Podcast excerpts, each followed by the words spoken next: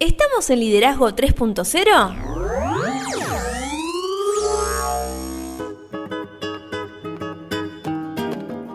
Bienvenidos una vez más a Liderazgo 3.0, un espacio en el que analizamos un tema poco trabajado como es el liderazgo y lo hacemos con el fin de agregarle valor a ustedes, nuestros oyentes. Quienes conformamos este espacio comprendemos que el liderazgo es un espacio que cambia vida y por eso buscamos crecer cada día con nuestros oyentes. Quien les habla, Lorena Gestols, y me acompaña hoy Beto S. ¿Cómo estás, Beto? ¿Todo bien? ¿Vos, Lore? Muy bien acá. Pero antes de comenzar netamente con la entrevista, ¿por dónde nos pueden encontrar? Lo pueden encontrar en las redes sociales. Estamos en Instagram como Liderazgo 3-0, Facebook 3.0 Liderazgo. Esta entrevista la van a encontrar también en nuestro canal de YouTube, que es Liderazgo 3.0. Vayan, suscríbanse, activen la campanita para que les llegue la notificación. Y también nuestra web es www.liderazgo30.com.ar. ¿Qué año que vamos a tener? Súper entretenido, divertido. Vamos a tener cada personaje que le vamos a tratar de sacar jugo en cada una de sus entrevistas. Y hoy tenemos un invitado de lujo. Así es. Ya empezamos el lunes pasado, hace dos días, con esta segunda temporada, que vamos a trabajar un montón de temas y hoy nos vamos a meter en el tarot. ¿Qué tiene que ver el tarot con el liderazgo? No tengo ni idea, por eso te invito a que presentemos a nuestro invitado del día de la fecha, así él nos cuenta. Hoy nos acompaña en esta mesa de café Cristian Jesús Terán Oviedo, tarólogo, investigador de simbología universal. ¿Cómo estás, Cristian? Hola, muy buenas noches. La verdad que todo muy bien, muy, muy agradecido primero de estar con ustedes y muy intrigado para saber dónde nos va a llevar este laberinto entre el, entre el tarot y el liderazgo. Así que expectante. La primera pregunta que podemos llegar a hacer es, ¿qué entendés vos por tarot? El tarot en realidad es un lenguaje visual, es un compendio de imágenes que está cargada de simbolismos. Tanto el tarot en sí, cada uno eh, de sus imágenes individuales, es en sí un mensaje. Todo el conjunto es otro mensaje y la combinación aleatoria que puede tener esto, este, este conjunto de símbolos dan otro mensaje. Así que en realidad el tarot es un lenguaje visual de antaño, la verdad que es muy viejo y está en permanente proceso de descubrirlo. Y creo que eso es lo que vamos a intentar hacer acá, añadir un poquito más de valor a ese proceso de descubrimiento. Vos hablas de descubrimiento. Estuve todo el día preguntándome qué relación tenía el liderazgo con el tarot. Y me imaginaba que la gente que llega a vos, a, que vos les leas lo que expresan las cartas, llegan porque necesitan un cambio o necesitan respuestas a ciertas preguntas que se hacen y que ellos mismos en su propio ser no lo pueden responder. ¿Cuánto de esto es verdad? En realidad, ellos las personas que vienen a consultar el tarot no vienen buscando un cambio. A ver, lo intuyen, pero no lo saben. Ellos vienen buscando respuestas. Y a lo mejor la respuesta no es eh, el cambio que ellos sugieren, sino que ellos están esperando que el cambio venga de afuera o venga de alguna energía cósmica, mágica, esotérica, como quieras llamarlo. Pero ellos no, no saben que los que tienen que cambiar el tarot lo que te va a sugerir es un camino para que vos lo apliques en vos, no en el resto. Te va a enseñar a entender, te va a enseñar a ¿A dónde está la punta del ovillo que te trae? Porque vos venís con un ovillo, decís, mire, señor tarotista, yo vengo con este ovillo, me lo tiran en la cabeza y dice, necesito desenredar. Y lo que yo trato de hacer es buscar de que ellos identifiquen la punta del ovillo, pero yo no se los voy a desenredar. Es algo que yo necesito que ellos entiendan, porque eso es lo que sugiere el tarot. El tarot funciona como un espejo y no me voy a reflejar yo, se va a reflejar el que viene a consultar. Entonces podríamos decir de que vos ayudando a las personas a encontrar esa punta de ovillo, básicamente lo que estarías haciendo es invitarlos a que ellos se autosuperen. Y este era uno de los primeros ejes que nos eh, queríamos tocar en, esta entrevista, porque nosotros, cuando hicimos la, eh, la primera temporada de un podcast sobre autosuperación, en una parte hablábamos sobre lo que son los principios de autosuperación. Y en esos principios nosotros decíamos que son principios que nos ayudan a desarrollar ese, hacia ese crecimiento personal tan necesario muchas veces. Y no te voy a mencionar todos los principios, pero sí algunos que eh, encontramos muy interesantes es que lo primero que hay que hacer es elegir una vía de crecimiento, elegir el cambio, porque si no lo elegimos va a ser muy complejo crecer.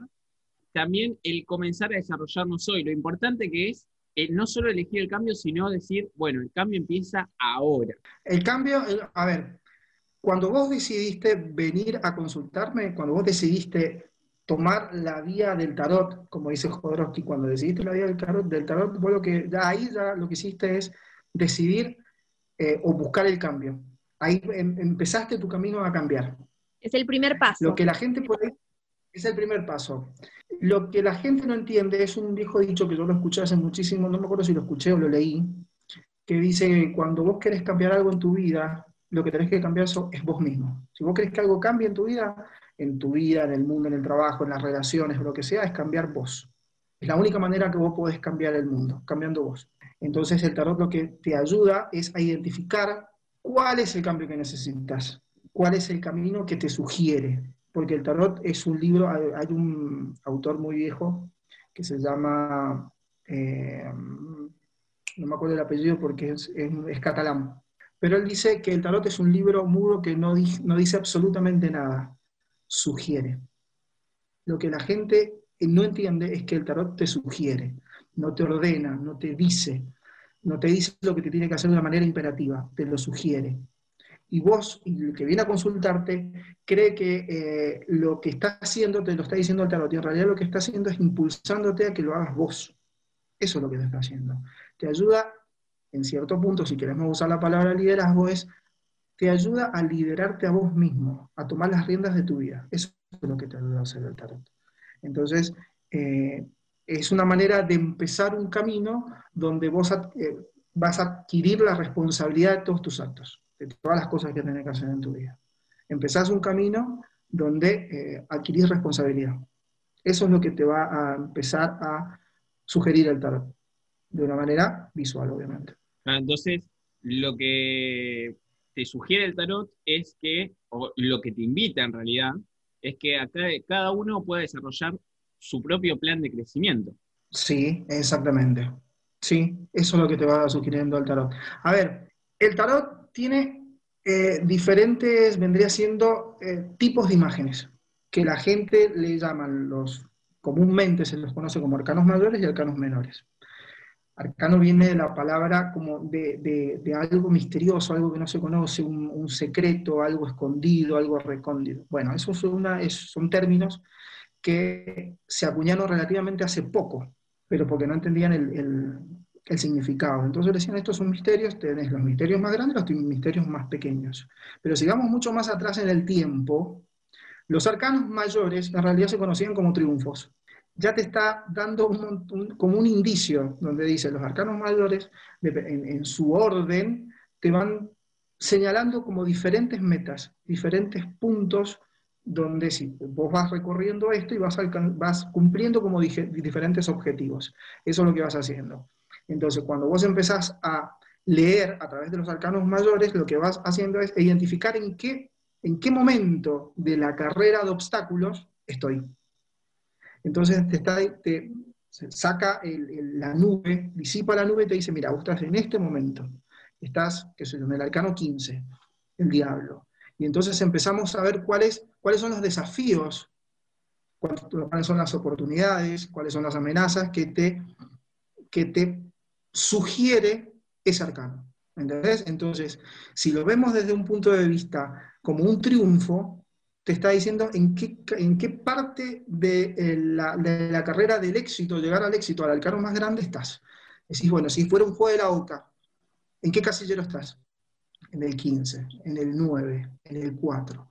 Entonces ya cambia como la perspectiva y el ángulo de visión y pasa, en vez de ser algo tan esotérico que solamente los iniciados lo pueden ver, empieza a ser un camino un poco más fácil de entenderlo y, y tomarlo como un camino eh, universal, vendría siendo. Que es, lo, que, es lo, que, lo que proponen en muchos lugares el famoso camino del héroe, el monomito. Están metidos en, ese, en, esta historia del tarot, en sus, en sus triunfos, que son los altanos mayores. A mí me surge la pregunta, a partir de las sugerencias que hacen las cartas, eh, a este cambio que se le presenta a la persona que, que, te pide a vos que le ayudes a interpretar lo que dicen las cartas, es la mayoría de las personas ante esos cambios en ocasiones presentamos resistencia. ¿Cuánta resistencia presentan las personas que surgen, que llegan a vos?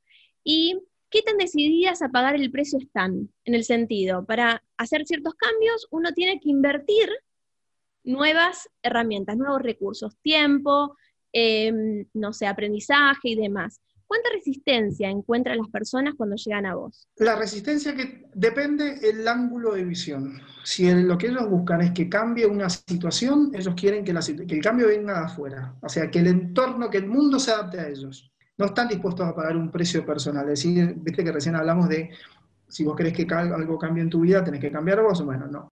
Generalmente las personas vienen para cambiar, para que el mundo les cambie, o para que el tarotista, el tarólogo, el taromante, o como quieras llamarlo, venga y te cambie el mundo y lo adapte a vos. Entonces es como que hay, eh, son muy pocos los que vienen con una mente abierta a decir, mira, yo vengo a ordenarme. No, son muy pocos los que vienen con esa mente, de decir, vengo a ver en qué me estoy equivocando. Eh, generalmente vienen a hablar eh, por otra persona, o por el trabajo, o por lo que sea, pero vienen a hablar de otra persona, no vienen a hablar por ellos mismos. Entonces, cuando empezamos a, porque a mí me gusta hablar eh, a partir de uno, de uno, por ejemplo, te hago un ejemplo muy común. Para, generalmente las personas preguntan sobre relaciones. Y te dicen, bueno, eh, la primera pregunta que te hacen es, esta persona me engaña, esta persona es para mí, esta persona es buena. Entonces, los paro en seco de buena manera, por supuesto. Y lo que le digo es, ¿por qué no preguntas si esta persona es para vos? Claro. O qué tenés que hacer para estar con esta persona. Si esta persona te suma a tu vida o esta persona te resta. Lo que esta persona haga en su vida privada es cosa de su, de, su vida privada. A lo mejor lo que estás haciendo es forzar algo que no es para vos. Entonces, lo que tenés que ver es si vos debes pagar ese precio por esa persona. Entonces cambiamos el ángulo de visión. Es decir, bueno, la responsabilidad es tuya, no del otro. Entonces, la pregunta que vos vas, ¿las personas están dispuestas a pagar el precio? No saben que tienen que pagar un precio. Creo que no, o lo saben y no lo quieren asumir. Esa es una de las cosas que también yo veo lo atiendo. Que las personas no están dispuestas a pagar el precio. Las personas quieren ver cómo el entorno se va a adaptar. En esta línea, ¿sabes qué? Se me ocurre lo siguiente claramente uno tiene que ceder algo en todo lo que gana. Todo el tiempo uno tiene que ceder y pagar el precio que puede ser más alto, más bajo. Y la realidad es que el perjuicio más grande para el éxito que podemos tener mañana es el éxito que nosotros tenemos hoy. Porque entramos en una zona de confort en la cual eh, claramente las personas cuando entran en la zona de confort, ¿para qué va a salir de esa zona de confort si ya está cómodo? Y la pregunta que se me ocurre es, vos, porque está muy lindo hablar de tarot y demás, vos, ¿tuviste que pagar algún precio en tu vida? Sí, yo he pagado muchísimos precios. Si vamos específicamente al tarot, sí, pagué muchísimo, un precio muy alto. A ver, no sé si fue un precio, pero eh, sí estuve dispuesto a hacer cierta, ciertos sacrificios, por ejemplo que yo lo estuve, lo estuve masticando, esto que vos me decías, y decís, bueno, ¿cuál fue el precio que yo pagué por estar hoy día haciendo esto? Que lo amo, porque la verdad que lo amo. Yo no terminé la tesis, siendo un alumno que tuve siempre mi carrera al día, todo al día, nunca dejé una, una materia de un año para otro, siempre lo hacía al día. Hasta el día de hoy, lo que a mí me faltó fue la tesis.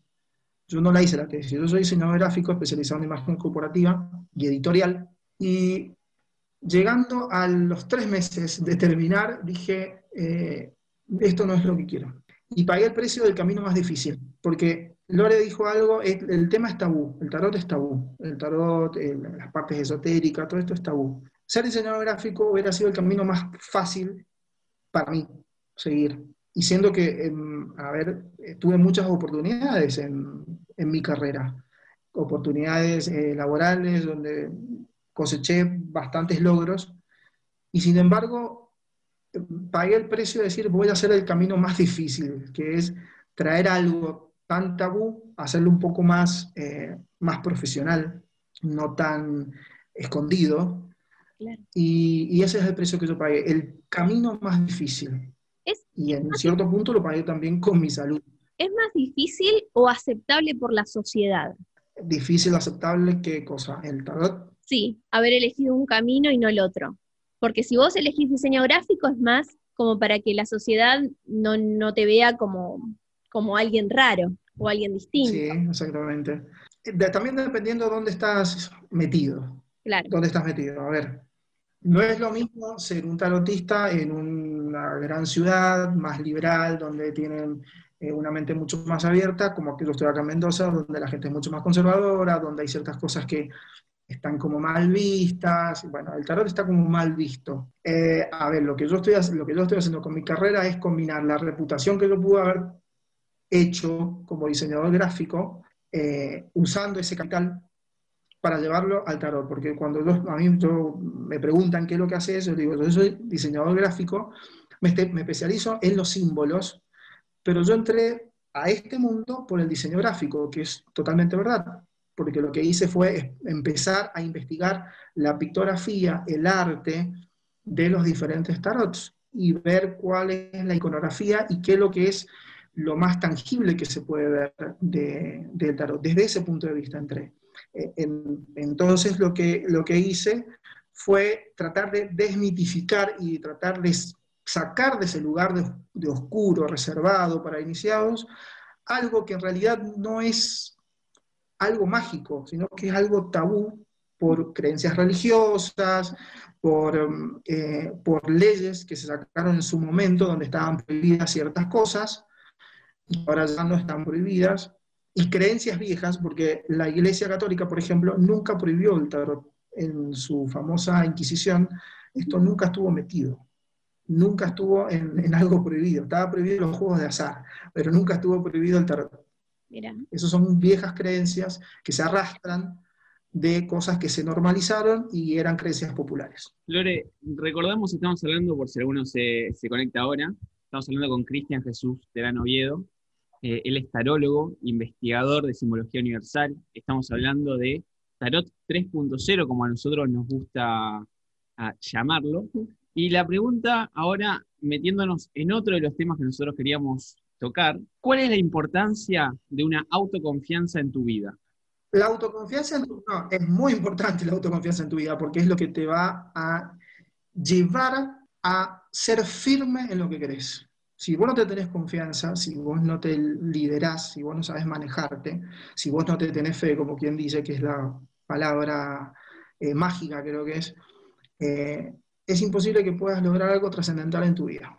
Esa es la única. A ver, todo esto que yo te estoy diciendo es porque yo lo viví en mi vida. Entonces ahí empecé a pagar precios, como ustedes recién, recién. Ahí empecé a pagar los precios. Y, y eso es lo que yo pude, lo que pude lograr respecto a lo que me pregunta Beto. Esto de la autoconfianza, podríamos decir que es el principio de un complejo equilibrio que uno tiene que tener. De hecho, el liderazgo pone sus cimientos en una persona que tiende a ser equilibrada, estable, confiable, porque las personas que trabajan a nuestro alrededor tienen que saber qué esperar de nosotros. Y claramente el líder tiene que confiar en sí mismo y esto muchas veces eh, en la sociedad, como lo hablábamos recién, esto se toma como soberbia. Pero en realidad no es soberbia, sino que es autoconocimiento.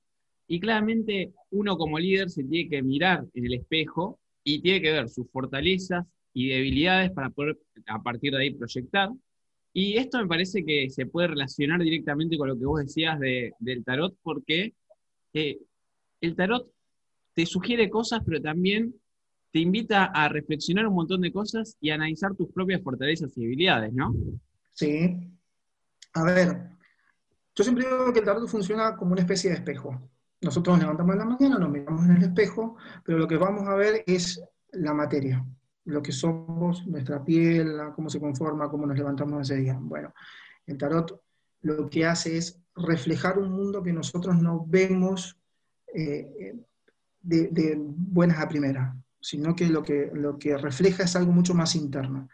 Hay muchos que dicen que refleja el inconsciente, hay otros que dicen que refleja el preconsciente, no el consciente, eso sí. No te puedo decir que refleja el inconsciente porque no sé qué es lo que hay en el inconsciente, entonces no te puedo asegurar algo que no lo sé. Si hay alguien que es escéptico respecto al tarot, soy yo, eso siempre lo digo. Yo entré con ese escepticismo, es decir, bueno, para hacerlo como yo, nadie como yo. Entonces empiezo a estudiarlo. Y así empecé a, entrar y comprenderlo.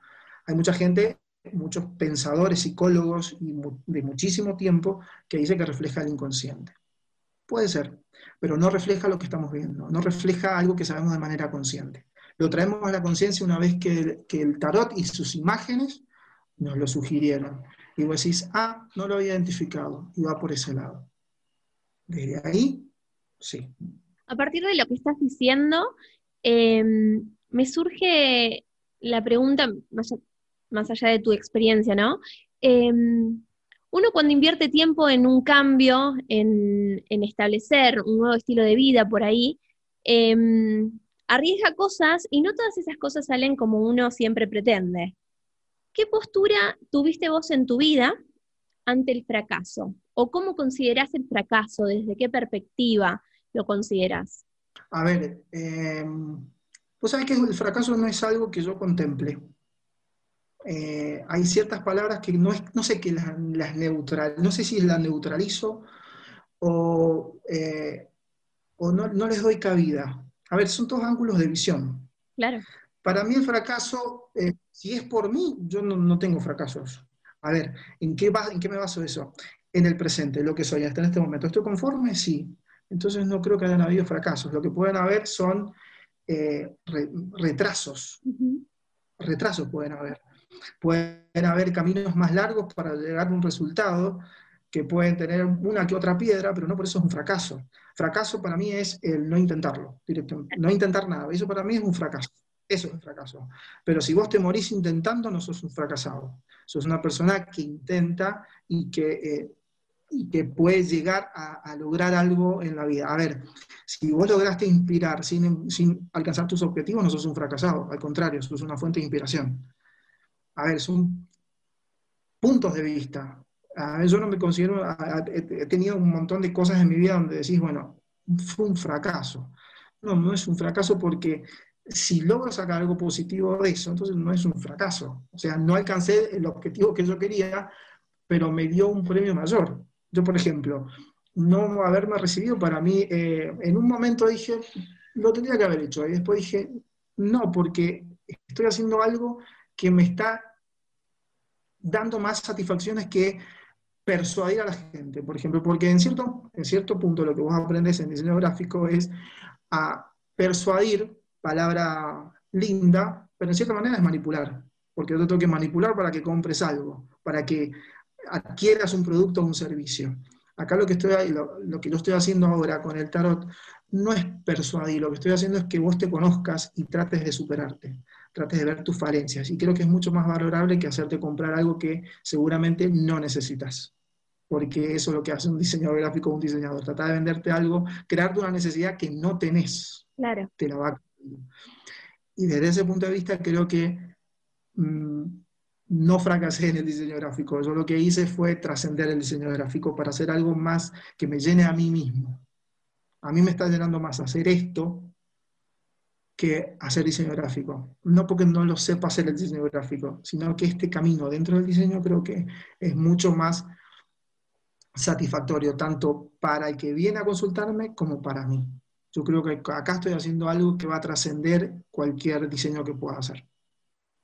Y la pregunta obligada es, ya que para vos el fracaso no, no está casi en tu diccionario, ¿cuál es, eh, tu, ¿cuál es tu concepto de éxito y cómo se relaciona con ese fracaso que para vos o lo neutralizás o no existe en tu, diccionario.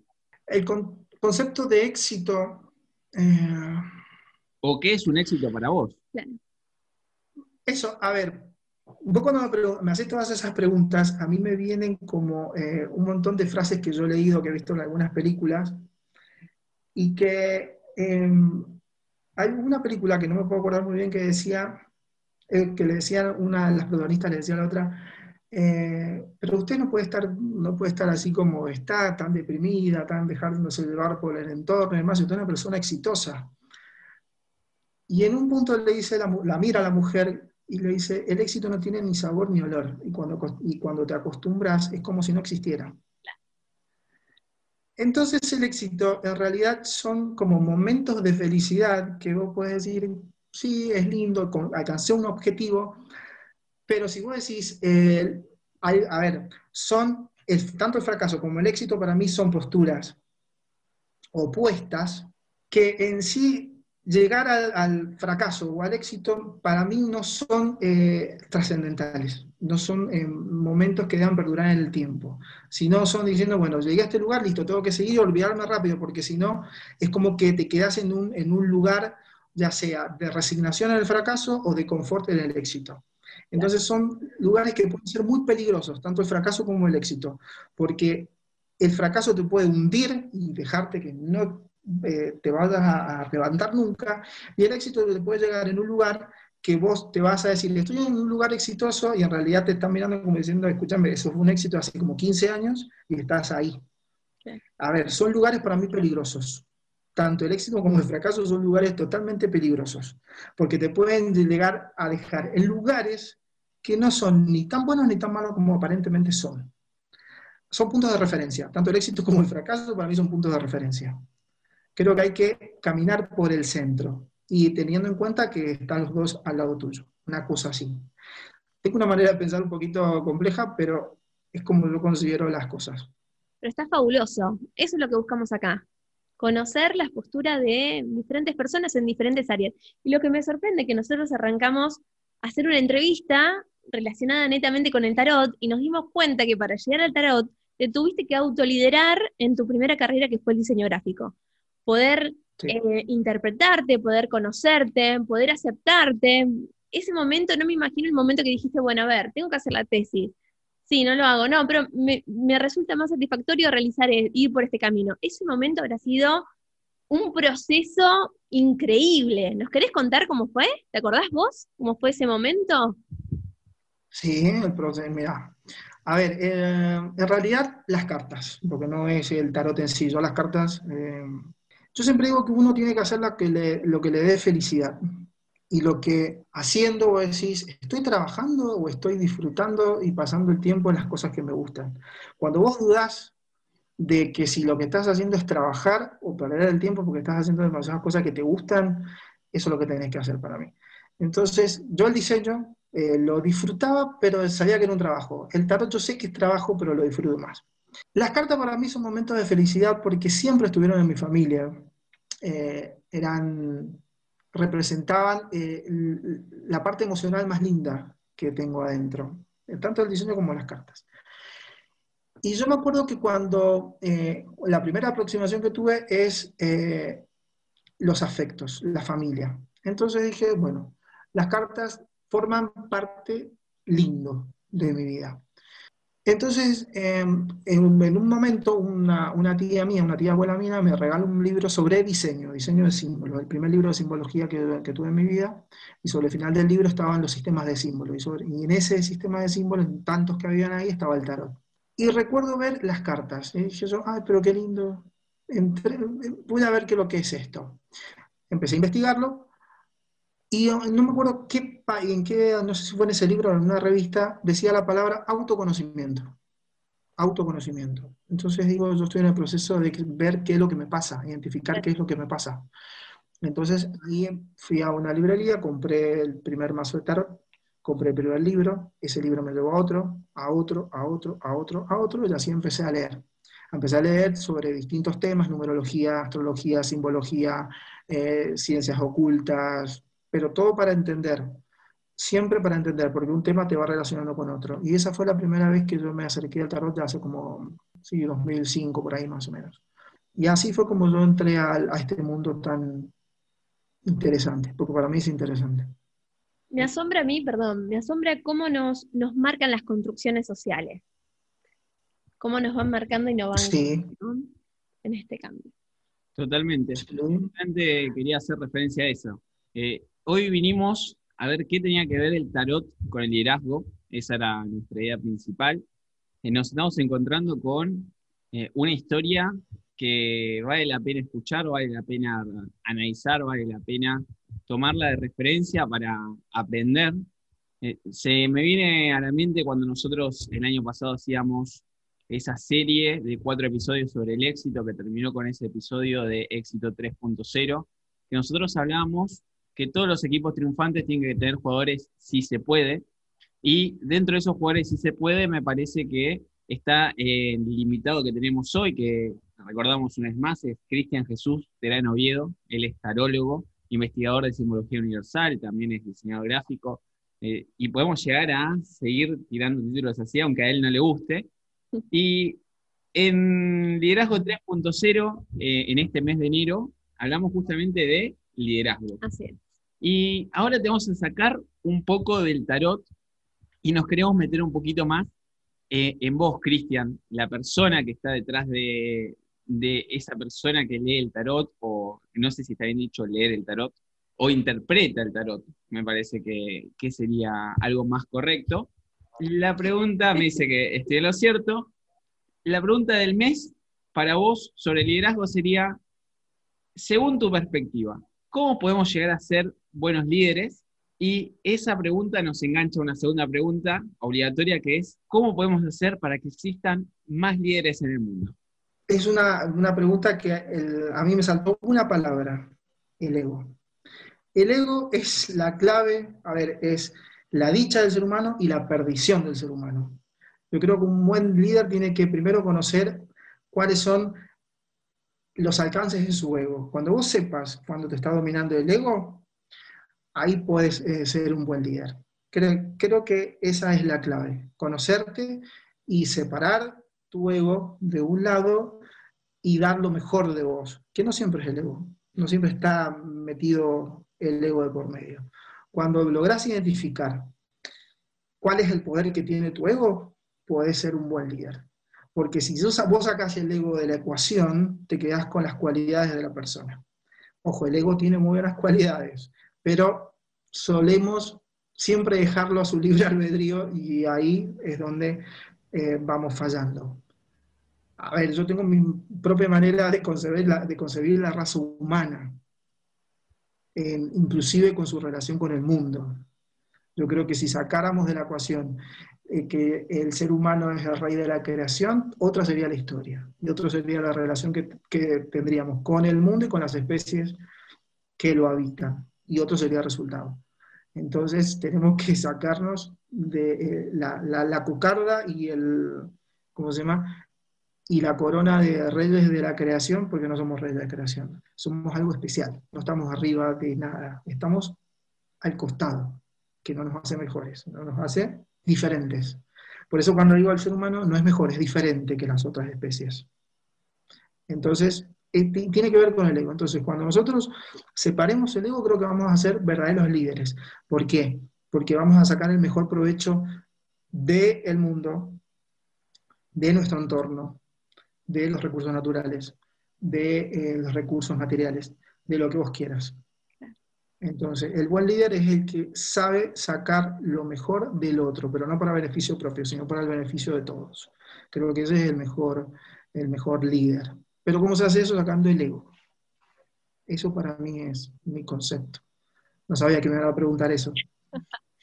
Bueno, y antes de, irnos, nosotros generalmente les preguntamos a cada uno de los que pasa por, por esta entrevista si tienen alguna frase de cabecera o si tienen algún mensaje para dejarle a los oyentes. Una frase de cabecera.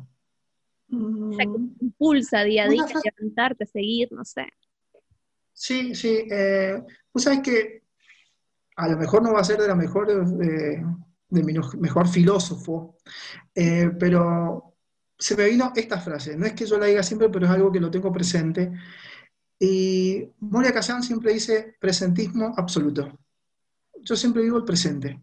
El pasado ya pasó, así que no puedo hacer nada al respecto, y lo que soy, soy resultado de ese pasado, entonces no tengo por qué andar indagando en el pasado, si, o sea, lo que soy es resultado de eso. El futuro es incierto, entonces presentismo absoluto. Eso es lo que, no es una frase, pero sí es un concepto. Y me acuerdo que lo dice ella, ella dice siempre presentismo absoluto, bueno, eh, eso es lo que yo intento vivir, siempre presente. Por eso cuando me vienen a preguntar a mí del tarot del futuro, le, digo, ¿para qué quieres saber el futuro si el problema tuyo pasa por el presente? Soluciona tu presente y ahí vas a solucionar el futuro. Y el pasado ya pasó, así que déjalo atrás, no puedes cambiarlo. Concéntrate en el presente, de esa manera vas a, vas a tener un mejor futuro, mejor de lo que yo te pueda llegar a decir. Y la idea que vos vengas a verme es para que lo que yo te diga no se cumpla.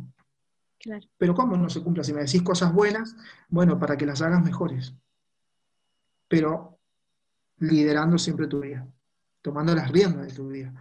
Eso es lo que tenés que hacer. Entonces, mi frase de cabecera es presentismo absoluto. Vivís el presente, vivir el presente, no hay otra cosa. Porque es la mejor, a ver, y eso te saca de la ansiedad. Eh, hay un pensamiento que dice, la manera de que el ser humano piensa siempre es el estado beta, que es decir, bueno, qué es lo que es el estado beta y el estado alfa en el, cerebro. El estado beta es cuando vos vivís eh, pensando siempre en lo que va a pasar o en lo que pasó, proyectando hacia el futuro o hacia el pasado. Y el estado alfa es más difícil, donde vos, que es el mindfulness, que es la conciencia plena, es decir, esto, el presente, eso. Entonces, eso es lo que, lo que yo pregono con esto que te estoy diciendo, es vivir el presente, no te, no te crees ansiedad en el pasado y en el futuro, porque eso te da depresión, eso te, te, genera un montón de procesos químicos en tu cuerpo que generan eh, afecciones físicas. Entonces, lo único que vos podés eh, eh, sacarle beneficios al presente porque lo puedes controlar. Lo que estás haciendo ahora lo puedes controlar. Si te querés reír, reír, si querés llorar, llorar, pero en el presente porque lo controlas. Futuro y pasado no lo controlas. Por eso siempre digo, presentismo absoluto, como dice eh, la filósofa argentina. Me encanta. Nos estamos quedando sin tiempo, la verdad que es, eh, podemos llegar a seguir hablando muchísimo rato, se me vienen un montón de preguntas, y, pero la última, como para irnos rápido antes que nos echen de este espacio, es los datos de contacto. Si a alguien le interesa saber del tarot, no te digo 3.0, si querés te regalamos el 3.0 para que lo tengas de recuerdo, es tuyo. Pero, ¿dónde te pueden encontrar? A mí me pueden encontrar, primero el correo electrónico, porque esto se maneja de una manera personal. Entonces, mi correo electrónico es cristianjesusterán.gmail.com Cristian Jesús Terán, todo junto en minúscula, arroba gmail.com. Esa es la manera que me manejo, pero me manejo de esa manera porque esto es algo, es como ir al psicólogo. O sea, cada persona es un mundo. O sea, y no se puede generalizar. Entonces, esto es algo muy puntual. Vos tenés que ir y cada persona es un mundo y tenés que empezar a indagar ahí. Pero esa es la manera que, que eh, que me pueden contactar. Bueno, muchas gracias, Cristian. Flores, ¿sabes que eh, se me queda, más allá de que se me quedan un montón de preguntas, eh, me quedó resonando, que quizás lo podemos trabajar en, los futuros podcasts, es eh, el hecho de, él dice presentismo absoluto. no, no está nada lejos de ese concepto que nosotros manejamos, que nosotros somos hoy las decisiones que tomamos ayer. Sí, totalmente. Y podemos decir que se nos está yendo una entrevista más. Sí, te agradezco, la verdad que me dejas con más preguntas que respuestas. Esa es la intención también de este espacio, de invitarnos a, pensar, a reflexionar a partir de historias ajenas de otros que, conviven en este plano terrenal. Y, bueno, te esperamos en otra oportunidad, en otra temática. ¿No, no? Sí, por supuesto, cuando ustedes quieran. Solamente me tienen que chiflar, como dicen acá en Mendoza, me chiflas y yo estoy acá, no hay ningún problema. Pero la verdad que muchísimas gracias a ustedes por escuchar. Muchísimas gracias por tener esa... A ver, se nota que están haciendo eh, buen, buen uso de los conceptos que pregonan. Porque un buen líder también tiene que tener una mente abierta. Y generalmente con, mezclar liderazgo con tarot es medio como mezclar el agua con el aceite. Algo racional con algo totalmente supuestamente onírico y esotérico. Y sin embargo han tenido la mente abierta y me han hecho a mí abrir la mente de una manera muy grande en esto, así que eso se los agradezco infinitamente. Se, se va otra gran entrevista, creo que dejamos una gran historia. Recordamos antes de irnos las redes sociales. Así es, ¿dónde nos pueden encontrar? Nos pueden encontrar en Instagram, cuando estamos como Liderazgo 3-0, Facebook 3.0 Liderazgo. Nuestro canal de YouTube es Liderazgo 3.0. Ahí van a encontrar esta entrevista y las entrevistas que hicimos anteriormente y algún concepto más que tenemos ahí dando vuelta y este año prometemos que vamos a agregar más cosas. Y nuestra página web es www.liderazgo30.com.ar. Y si les gustó esta entrevista, ¿qué tienen que hacer? La tienen que compartir para que podamos seguir agregando valor a más personas. Y nos vamos. Y nos vamos dejando, como siempre, un regalo, una frase regalo hoy dedicada a nuestros oyentes y a nuestro invitado. Así es. La innovación es lo que distingue al líder de los seguidores. Steve Jobs.